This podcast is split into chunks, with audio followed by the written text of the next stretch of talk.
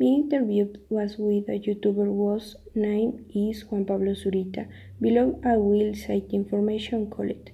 Juan Pablo Zurita told me that he started making videos thanks to his dog Puka. He told me that he started making his videos in approximately 2010, just as he told me that in December of last year.